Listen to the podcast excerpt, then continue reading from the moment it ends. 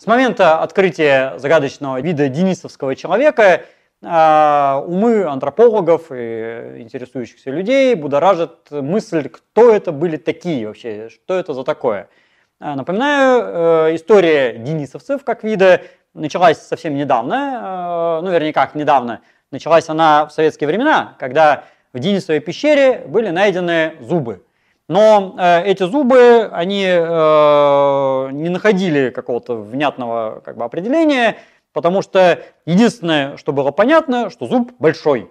То есть, да, он крупный. Если сравнить зуб денисовца с зубом современного человека, то даже вот совсем неискушенный человек увидит, что ну, они вообще как бы разные совсем. То есть э, они, у денисовца он в полтора раза крупнее. Э, даже если взять не помирца, как у меня в руках, а австралийского аборигена, то эта разница будет четко видна. А, но размер это вещь такая, как бы, ну, бывает. Э, когда зуб один, да, или там их три, допустим, то это ни о чем.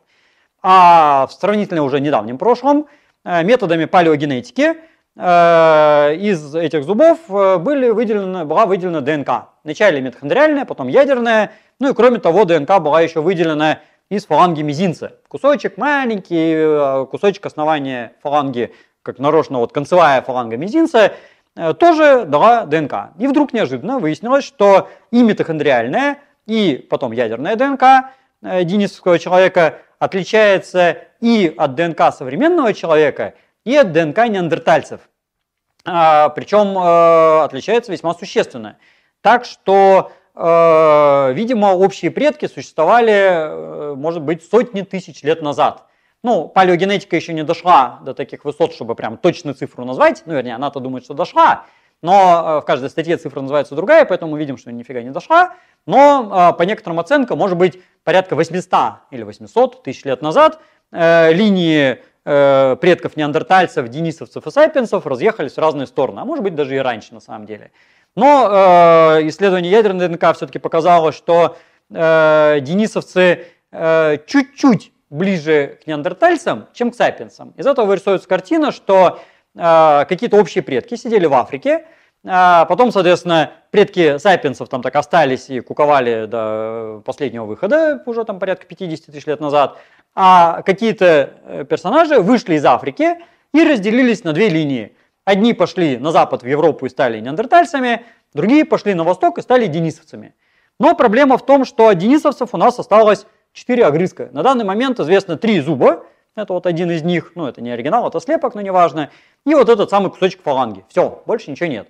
Что характерно, а, в этой же самой Денисовой пещере есть и зубы, и другие кости, ну, там а, тоже фаланги, огрызочки костей неандертальцев, из которых э, анализ ДНК показал неандертальскую генетику. Причем э, палеогенетический анализ показал, что э, денисовцы смешивались с неандертальцами, Э, и денисовцы смешивались с сапиенсами. Причем вот совсем недавнее исследование показало, что, видимо, даже дважды смешивались с сапиенсами. Э, ну, не со всеми, правда, а с предками современных австралийских аборигенов, меланезийцев, папуасов. И от них, видимо, какая-то генетика дошла и до э, азиатских групп, например, у эскимосов, там, у некоторых китайцев южных, тоже примесь денисовская есть. Но есть проблема, потому что от денисовцев у нас и фаланга – а от всех других людей планеты у нас черепа и кости. И э, очень редко, когда ДНК. Ну, вот от неандертальцев только фактически есть и все. Ну, кроманьонцы как бы не в счет, а не сапиенс. И возникает проблема. Э, кто такие эти денисовцы, на что они были похожи? Из самой генетики мы пока этого понять не можем. Пока единственное, что мы можем сказать э, по э, внешности денисовцев, то, что у них были большие зубы, э, у них была темная кожа, темные волосы и темные глаза. Все, больше мы про них ничего не знаем. Ну, исходя из того, что зубы большие, наверное, логично, что, наверное, у них были крупные челюсти, но как бы и то не факт, потому что известны прецеденты, когда э, челюсти маленькие, зубы большие, такие тоже люди известны, э, современные. Но у нас есть а, а, такая хроногеографическая логика, а, которая работает следующим образом. А, если а, денисовцы смешивались с предками современных австралийских аборигенов и папуасов, Э, и не смешивались с предками африканцев и европейцев, и минимально с азиатскими предками, да, ну, скорее там приехало уже с юга это наследство, то смешение шло где-то на юге Евразии. Может быть или в Индии, или в Индонезии, а более того, генетика современных э, юго-восточноазиатских индонезийских групп показывает, что это смешение могло быть вообще в Восточной Индонезии, потому что у некоторых групп э, Западной Индонезии примеси денисовцев нет, а у Восточной Индонезии на Филиппинах, например, есть. Э, поэтому примесь могла возникнуть там. Но денисовцы ископаемые нам известны на Алтае. Из этого делается вывод, что э, денисовцы жили от Алтая до Явы, или даже еще восточнее.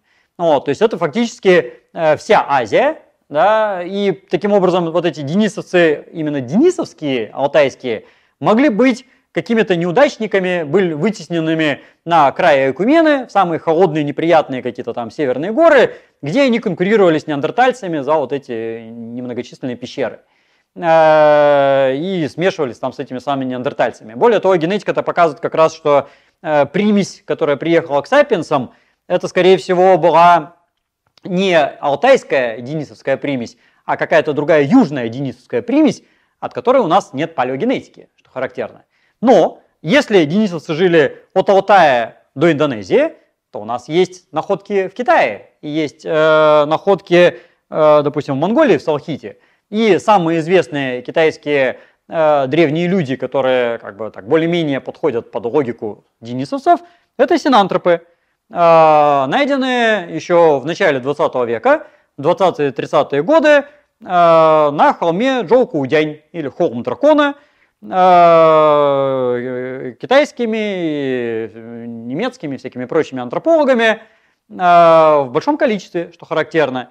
Правда, у этих самых э, находок была несчастливая судьба, потому что вначале их очень здорово раскопали, а потом понабежали японцы, оккупировали Китай, и в этот момент синантропы потерялись. Вот. Ну, не думайте, что я их нашел, это как бы не оригинал, это гипсовая чурка, Э, в силу того, что Виденрейх, один из исследователей, который исследовал оригиналы синантропов, в срочном порядке перед эвакуацией успел нашлепать слепков. Э, ну, не все, к сожалению, он успел сделать, но большую часть он сделал слепки и разослал их во всевозможные музеи, и в том числе вот у нас на кафедре антропологии МГУ этот слепок есть. Причем, кстати говоря, эти слепки высокоточные, то есть они идеально совпадают э, с оригиналами. То есть то, что измерял Виденрейх на оригиналов, и то, что я лично измерял на вот этом, допустим, слепке, совпадает точь в точь. Прям вообще идеально, что для слепков уникально, потому что э, обычно они все-таки с большими погрешностями, а эти суперточные. Но э, что мы знаем про синантропов? Мы знаем, что это были люди с очень низким сводом, э, с выступающим треугольным затылком, с покатым лбом, с мощнейшим надбровьем, и, э, к сожалению, у нас э, нету ни одного целого лица от синантропов. Правда, у нас есть челюсти с зубами. Э, зубы синантропов э, все-таки отличаются от того, что мы имеем зуб в Денисовой пещере, причем денисовские зубы крупнее на самом деле. При том, что денисовские алтайские люди имеют датировку где-то между 50 и 100 тысячами лет назад, а синантропы имеют датировку от 200 до 500 тысяч лет назад, ну и даже больше, там, до 600. То есть, по идее, синантропы как минимум вдвое древнее, ну и там втрое, в четверо, в пятеро древнее, и зубы у них при этом меньше. Вот, что может говорить о двух вещах. Либо синантропы и денисовцы все-таки это вообще не родня ни разу, либо у них зубы подросли, что само по себе было бы чудесно, либо что было разнообразие.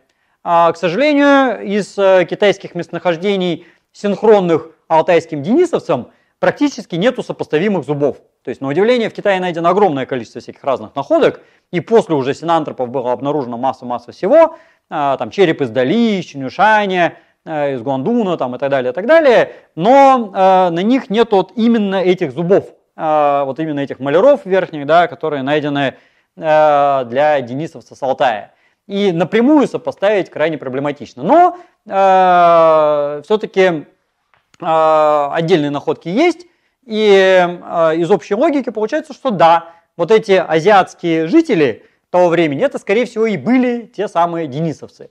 Э, но с той поправкой, что именно джоукудянские синантропы – это предки денисовцев. А, скажем, э, их потомками были люди из Мапы и Чинюшани, их еще более далекими потомками были всякие там другие, э, и где-то на юге они смешались уже с сапиенсами.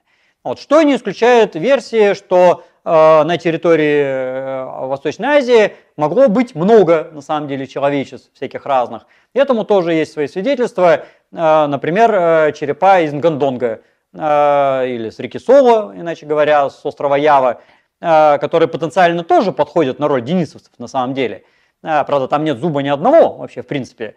Но чисто географически и хронологически они вот и должны быть теми самыми единицами. Но у людей из Накондонга у них очень сложное, очень специализированное строение височной кости. Э, такое, которое не встречается у других древних людей. Это говорит о том, что люди на Яве долгое время эволюционировали в условиях изоляции своими собственными экзотическими путями. И судя по тому, что у современных, скажем, австралийских аборигенов и папуасов есть денисовская примесь, но нет никакой специфики э, гондонцев в строении височной кости, выходит, что э, денисовская примесь – это не гондонская примесь. То есть вот такими э, косвенными умозаключениями приходится выяснять родство и современных людей, и древних людей, и пытаться понять, кто из них все-таки кто есть. Хорошим решением было бы две вещи – ну, по отдельности или вместе. Либо обнаружение нормального полноценного черепа, ну, хотя бы там черепной коробки на Алтае, когда вот, ну, нам, допустим, Деревянка или Шунков принесли бы из Денисовой пещеры, о, мы нашли. А, и тогда бы мы сравнили это с синантропом, а, с человеком из Дали там, или откуда-то, и точно бы все знали. Да? А, или выделение ДНК из э, китайских находок, или яванских находок, ну или там любых других этих азиатских, да, но, к сожалению, материалы из э, Джоукудяня утеряны, хотя, надо сказать, после войны э, Второй мировой в Джоукудяне были новые находки, в принципе, там есть кости синантропов, оригиналы, ну, их немного, там черепная коробка одна есть, и есть из других местонахождений, на самом деле. Вот. Но проблема в том, что они в среднем гораздо более древние. И попытки, которые уже предпринимались, выделения ДНК из китайских находок пока не увенчались успехом, пока у нас этой древней ДНК китайской нет. А та, которая есть, допустим, из э, Тиньяни, э, она слишком поздняя, это уже Sapiens, и она уже к Денисовым отношения никого не имеет. Э, так что э, либо череп с Алтая, либо ДНК из Китая или, там, не знаю, Вьетнама, Таиланда, э, но и то, и другое вот пока ускользает, по той причине, что на Алтае там э, отложения не располагающие, то есть вот, ну, там зубы, какие-то фаланги еще сохраняются, да, а полноценных костей там вот, ну, они не сохраняются по условиям просто э, этим литологическим. А в Китае южнее там климат очень жаркий, и в тропическом климате ДНК просто быстро разрушается.